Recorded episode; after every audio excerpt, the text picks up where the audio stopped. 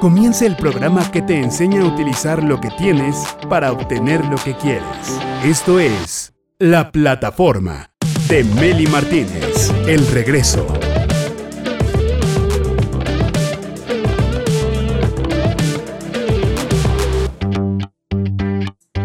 Directores de su vida, bienvenidos a la plataforma. Hoy con un temazo, un temazo. Fíjate, así como existen buenas y malas relaciones, que en realidad bueno y malo es relativo, porque hay que encontrar el punto medio, los grises. Cuando se trata de excelencia, no. Ahorita, ahorita te voy a explicar de qué se trata. Así como existen buenas y malas relaciones, o relaciones saludables y relaciones tóxicas, también existen buenos y malos negocios. Y resulta ser que los malos negocios tienen un dueño.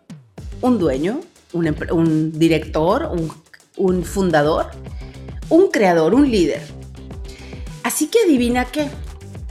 Todo mal negocio, toda mala empresa tiene un responsable. ¿Sí? Entonces, los, los malos hábitos en una organización está comprobado que siempre empiezan en la dirección. ¿Ok? Si tienes una empresa, si tienes un negocio, si eres dueño de negocio y no está funcionando y has pensado que es el personal, que son los empleados, que son los proveedores, que son los clientes, mira, vamos a olvidarnos de todo eso. Si quieres que funcione mejor, concéntrate en ti, porque si tú eres el director o directora de tu empresa, ahí está la solución. Hoy te vas a enterar de algo muy importante porque te vamos a compartir el tema los cinco hábitos peligrosos de gestión empresarial un temazo. Y para profundizar me acompaña un empresario internacional, máster en economía, conferencista, entrenador de empresarios, socio en España de Action Coach y miembro de Forbes en Estados Unidos. Desde Sevilla, olé, José Luis González Rodríguez. Hola Meli, bienvenido. hola, ¿qué tal? muchas gracias Meli. Encantada de poder platicar. Ay, igualmente, mi querido José Luis. Vamos a hablar de los cinco hábitos peligrosos de gestión empresarial, los cinco malos hábitos en las empresas, que por supuesto que viene desde arriba. O sea, le voy a echar la culpa a mi jefe, perdón. ¿Qué has detectado tú en las empresas? ¿Qué has visto tú como eh, mentor, como coach de negocios? Cuéntanos. Pues mira, sí, eh, yo creo que es fruto de, de la experiencia trabajar con, muchísimas empresas, llegué a, analizar o a recoger lo que yo entendía como los cinco hábitos eh, peligrosos de gestión empresarial y, lo recogí y lo plasmé en un, artículo que escribí para la revista Forbes de, Estados Unidos. Y si quieres te, empiezo a contar uno por uno para que los, vayamos analizando. El primer eh, modo peligroso es el modo bombero.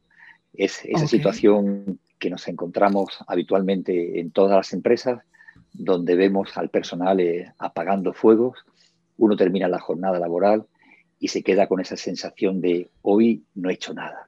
Una frase muy habitual que escuchamos con bastante frecuencia y es porque el personal está continuamente apagando fuegos.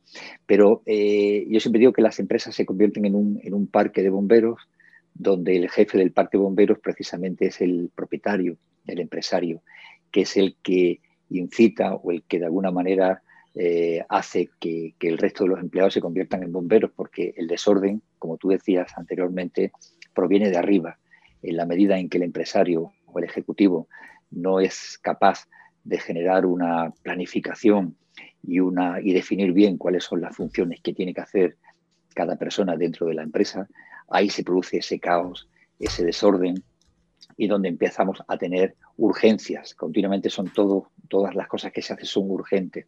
Algunas de ellas son importantes y otras no. Las que no son importantes mm, no deben hacerse y las que son importantes y urgentes eh, simplemente es que no se han planificado previamente. Si estuvieran planificadas previamente, pues serían eh, actividades que se tienen que hacer pero de manera ordenada, pausada y con un control que, permita pues, que se hagan desde la, la, calma y no desde el estrés que hace que la gente pues trabaje de manera muy, muy incómoda y, no productiva. Apagar fuegos es algo que escucho muy seguido, tanto en las empresas como por parte de los coaches de negocios, que es como lo primero, es el primer vicio que nos debemos de quitar en todo pequeño, grande o mediano negocio, el estar apagando fuegos, apagando fuegos. Ponme ejemplos de qué es apagar fuegos, porque es como cuando le decimos a nuestros hijos, pórtate bien, pórtate bien. Y a mí me regañaban mucho en mi casa porque yo volteaba con mi mamá y le decía, ¿qué es portarme bien?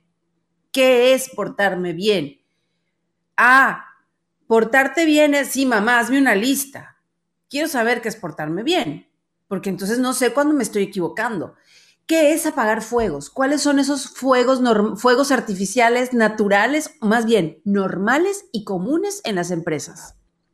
Pues tú lo decías bien. Eh, portar, ¿Qué es portarme bien? Portarme bien es precisamente saber qué es lo que se espera de mí. Si no hay una definición clara, una estrategia definida por parte del empresario, no hay una planificación y una asignación de tareas a cada puesto de trabajo y posteriormente una serie de indicadores que demuestren cuál es el, nivel o el grado de, desarrollo de esa actividad, difícilmente eh, podamos tener una empresa ordenada. ¿Qué ocurre? Que uno llega a trabajar y uno se encuentra pues eh, que hoy hace algo y a continuación hace otra cosa distinta, a continuación llega un compañero que te interrumpe, a continuación viene tu jefe que te dice esto es más urgente, deja lo que estabas haciendo. Entonces se produce un caos. Y ahí aparece lo que yo llamo el modo 6 de la tarde o modo 7 de la mañana. Hay mucha gente que me dice, yo cuando realmente soy productivo es a partir de las 6 de la tarde que se van todos mis compañeros, y ahí me quedo un par de horas de tranquilidad y saco adelante todo el trabajo. Y yo digo, no, no, eso es un grandísimo error, un grandísimo error. Y hay quien dice, no, yo vengo una hora antes a trabajar, que nadie me molesta, no suena el teléfono, no tengo correo, y ahí comienza a ser mucho más productivo. Y siempre les digo, no, el modo 6 de la tarde tiene que ser a las 9 de la mañana, a las 10, a las 11, a las 12, tiene que ser en cualquier momento del día. ¿Y cómo se consigue eso? Se consigue, primero, que el empresario, los ejecutivos de la empresa, hagan una, definan la estrategia eh, de la empresa, qué queremos hacer en los próximos 12 meses. A partir de ahí tiene que haber una planificación trimestral con todos los departamentos y con todo el personal donde se asigne eh, las tareas más importantes, las metas SMART de cada departamento y de cada persona. Y luego tiene que haber una definición clara de los puestos de trabajo, con manuales y con un organigrama bien definido. Cuando eso se consigue, cada persona sabe perfectamente qué es lo que tiene que hacer. Y esas actividades urgentes que siempre se producen porque las empresas no son perfectas, pero serán un 10, un 15 o un 20% y no un 80% del tiempo.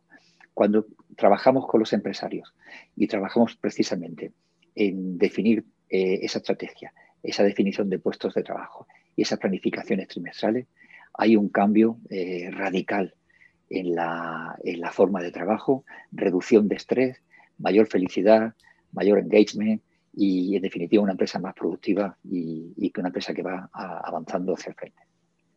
Ok, entonces estamos, al, al, estar platicando de los cinco malos hábitos o los cinco hábitos peligrosos en las empresas, que siempre parten del director, del dueño, de quien está a la cabeza y al frente, eh, de ahí se, todo va en jerarquía hacia abajo. Y hablamos del modo bombero. ¿Mencionaste el, segundo mal hábito? No, no mencioné, todavía no mencioné. ah, vamos pues, allá. Eh, podemos hablar del, segundo, que es el, modo endogámico. El, modo endogámico es un modo también muy, muy peligroso que se da en, las empresas y, es que eh, siempre cuando uno va a hablar en una reunión, ya sabe lo que le va a decir la persona que tiene enfrente y ya sabemos cuáles son las respuestas que vamos a tener ante cada duda o ante cada planteamiento, porque eh, no se respira aire fresco. Siempre son las mismas personas debatiendo, siempre la misma, son las mismas opiniones y la medida en que eh, las empresas empiezan a tener eh, personas externas que no están contaminadas, que tiene una visión quizás más, más moderna o, con una visión más amplia de lo que es el entorno, de lo que es el sector, de lo que es la, evolución de la economía, uno empieza a tener una visión diferente del negocio. Pero cuando se produce endogamia siempre son las mismas personas, los mismos comentarios, los mismos consejos. Incluso ya uno dice, voy a esperar a la semana que viene para plantear esto, que sé que es el momento adecuado para que, eh, para que mi jefe me diga que sí a esta propuesta. Wow, o sea, hasta salen con predicciones astrológicas y todo. Entonces, fíjate, ¿qué pasa cuando llega el hijo del dueño a meter sus ideas frescas y nuevas porque quiere involucrarse, porque el papá lo invitó, porque tiene que hacerlo, por lo que quieras? Y empieza todo el consejo a decir, ah, ya llegó este hijo de, de, dueño de negocio a tratar de imponernos sus ideas. Pero es que viene sin la contaminación endogámica de la que estás hablando precisamente. Exactamente. También. Exactamente. Y por eso ahí nosotros recomendamos siempre que haya, pues, en el consejo de administración personas externas, eh, profesionales, que tienen pues una visión diferente del negocio, que incluso no tienen una especialización en el sector o en el rubro en el que están trabajando ese negocio, sino que vienen con, ideas nuevas. Por eso la importancia de tener siempre un coach que, trabaje con tu empresa. El coach lo que te permite es una reflexión continua, una reflexión diaria, semanal, con el empresario, con los ejecutivos, con el resto de personal para que la gente empiece a, pensar de una forma diferente, a reflexionar si lo que estamos haciendo realmente lo estamos haciendo de la mejor forma posible, o hay alternativas, o hay vías eh, diferentes de actuación, de gestión, que nos permiten eh, pues, hacer las cosas de una manera más eficiente, más moderna y sobre todo teniendo en cuenta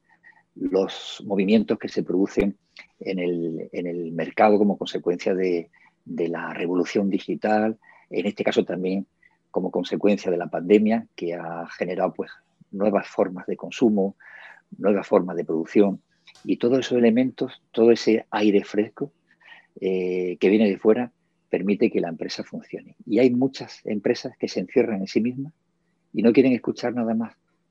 No quieren escuchar nada más. Entonces, el modo endogámico es otro modo peligroso. Entonces, bueno, ya vimos el modo bombero, el modo endogámico de nuestro círculo es cerrado, no aceptamos ideas frescas de afuera, nuestras ideas han funcionado durante los últimos 200 años. Exactamente, así es. Exacto. Luego viene el otro vicio o el otro, el otro mal hábito, el otro hábito peligroso de las empresas. ¿Cuál podría ser el tercero? Mira, el tercero puede ser el modo inercia.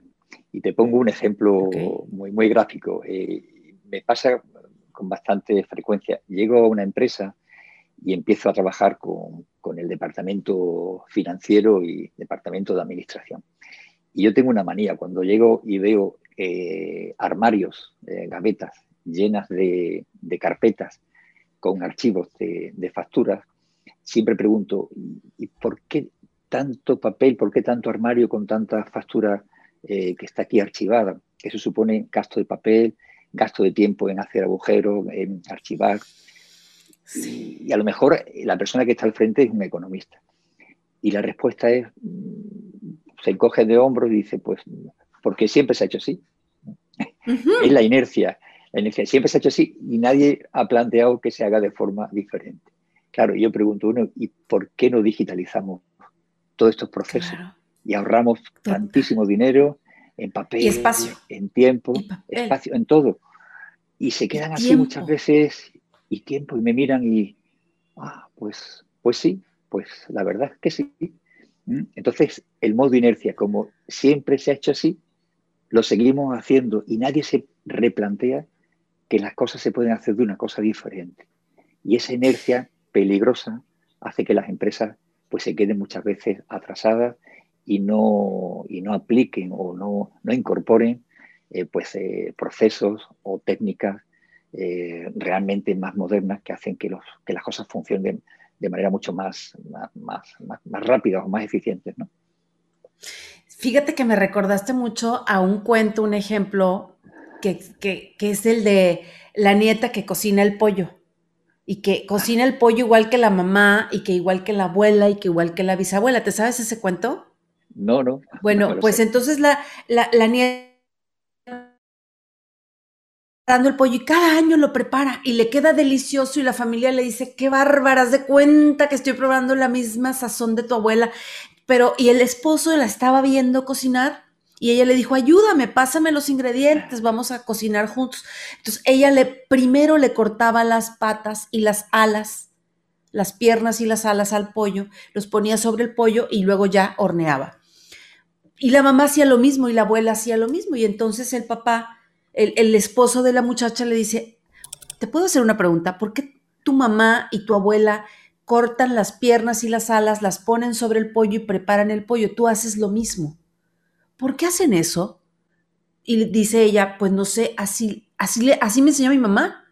Y va el, el yerno con la mamá de la, o sea, con la suegra, y le dice, suegra, ¿Por qué le cortan las patas y las alas al pollo cuando lo van a cocinar? Porque su hija hace lo mismo. Ah, es que así me enseñó mi mamá.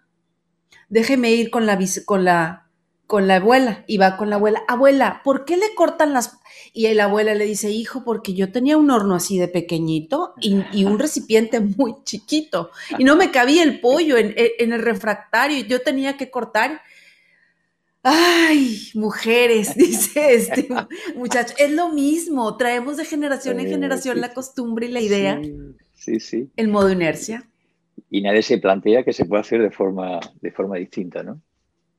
Exactamente. Entonces llega alguien y, plantea una idea nueva y ahí es donde empezamos a cambiar de paradigmas y de creer, el mindset del que nos hablabas la vez pasada. Entonces ya vimos modo bombero, modo inercia, modo endogámico. Nos faltan otros dos vicios o malos hábitos. Vale, pues el siguiente es el, lo que llamamos el esquerosismo. Esquerosismo no tiene nada que ver con la limpieza. Son las personas esquerosas, son las personas que están siempre diciendo es que no he podido, es que la competencia, es que mi compañero, es que mi cliente, siempre eh, buscando alguna excusa en algún lugar.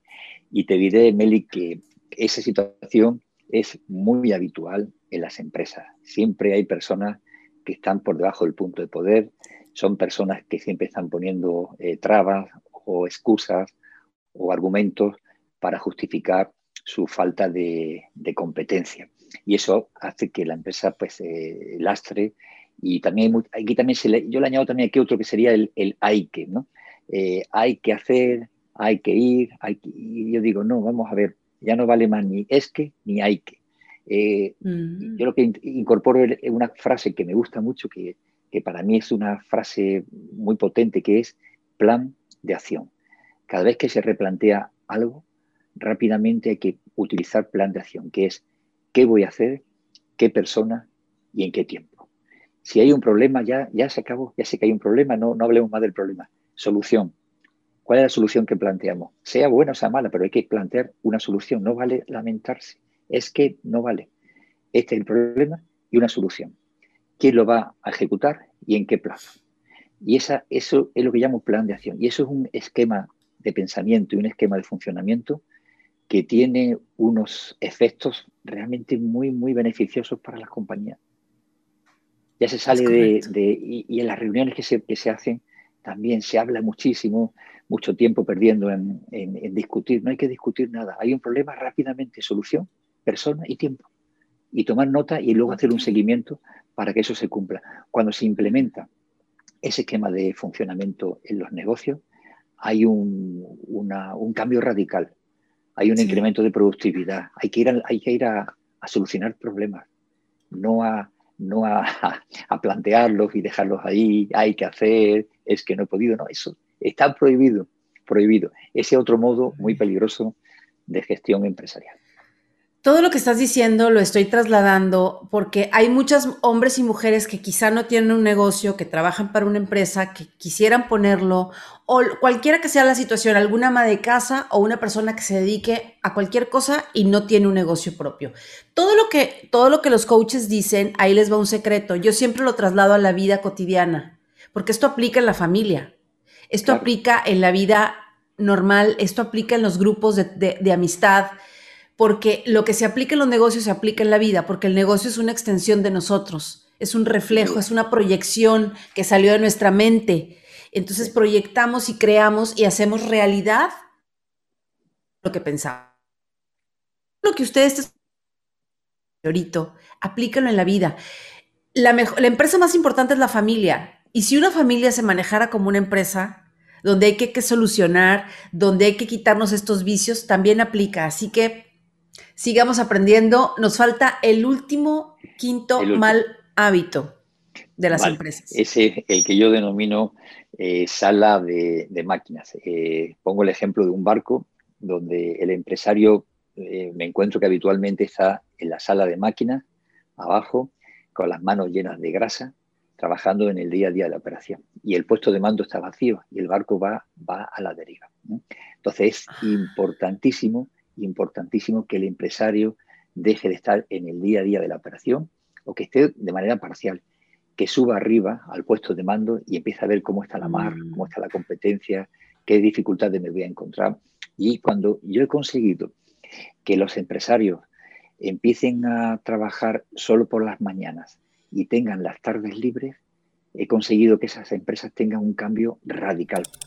Esos empresarios, esas empresas empiezan a tener, eh, bueno, tienen más tiempo para pensar en, estrategia, en futuro, en diversificar, eh, son más imaginativos, son más resolutivos eh, y, no están con el estrés del día a día, haciendo cosas que realmente las puede hacer alguien cuyo coste horario es mucho más bajo el tiempo de un empresario o de un ejecutivo tiene un valor enorme y ese valor tiene que estar utilizado precisamente en, ver futuro, en ver eh, estrategias, en ver alianzas, en ver eh, cambios que se van a producir en el sector, en analizar la competencia. Y eso es estar arriba en la sala, en lo que es el puesto de mando. Ese otro modo peligrosísimo que me encuentro también de forma habitual. Empresarios que empiezan a las 8 de la mañana y terminan a las 8, a las 9 o a las 10 de la noche.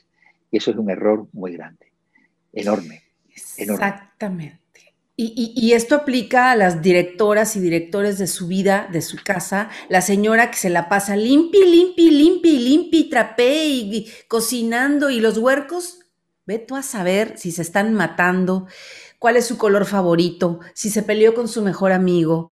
Y no sabemos qué está pasando con nuestros hijos con la empresa, con nuestro equipo de trabajo, con la empresa que estamos formando, ni qué oportunidades podemos darle para que salgan allá a la calle y aprendan cosas nuevas, se preparen con cursos, con deporte, con arte. Y entonces, le digo que lo mismo que nos dicen los coaches para los negocios aplica para la vida normal. Señor, señora, así que por eso me encanta fusionar estos temas. Ya vimos estos cinco malos hábitos de gestión empresarial y ahora yo lo que lo que me gustaría hacer, mi querido José Luis, si me lo permites, es proponerle a los directores y directoras que nos están viendo, que tienen negocio, que son empresarios, que si quieren contactarte para, para preguntarte sus dudas, para eh, cuestionarte y, consultarte algo, pues en las redes sociales donde más se te puede localizar es en LinkedIn, si no, si no me equivoco. Cierto, sí, mi correo electrónico es muy fácil, es José Luis González acabado en Z, ¿eh? eh arroba actioncoach.com. José Luis González, arroba actioncoach.com y también te encontramos en LinkedIn como José Luis González Rodríguez.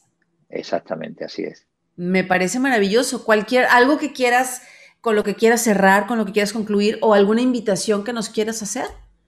No, estoy a disposición de cualquier persona que, que quiera eh, avanzar o discutir más sobre esto que acabamos de hablar hoy, estoy a su disposición en ese correo.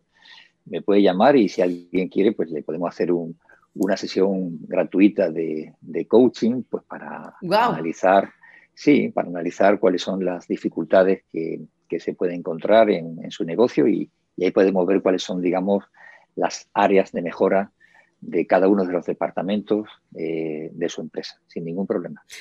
Oiga, que el cuarto coach del mundo más premiado le esté regalando una hora de su tiempo para hacer un diagnóstico de su negocio, de su empresa, aproveche por favor, señor director, directora, contacte a José Luis González. Lo encuentras como José Luis, José Luis González actioncoach.com, ¿verdad? Así es. Encanta que nos visites en la plataforma. Yo sé que siempre estás muy ocupado, así que aprovechamos muy bien el tiempo contigo. Gracias por estar aquí, mi querido José Luis. Muy amable, un placer, muchas gracias. Gracias Salvador Chantres García en la producción, Braulio en la edición, Génesis en el diseño, María Sabina en los clips y a ti por acompañarnos hasta el final de esta transmisión. Recuerda que si te rodeas de personas que son luz, lo verás todo mucho más claro. Yo soy Meli Martínez Cortés, la directora de mi vida. Chao.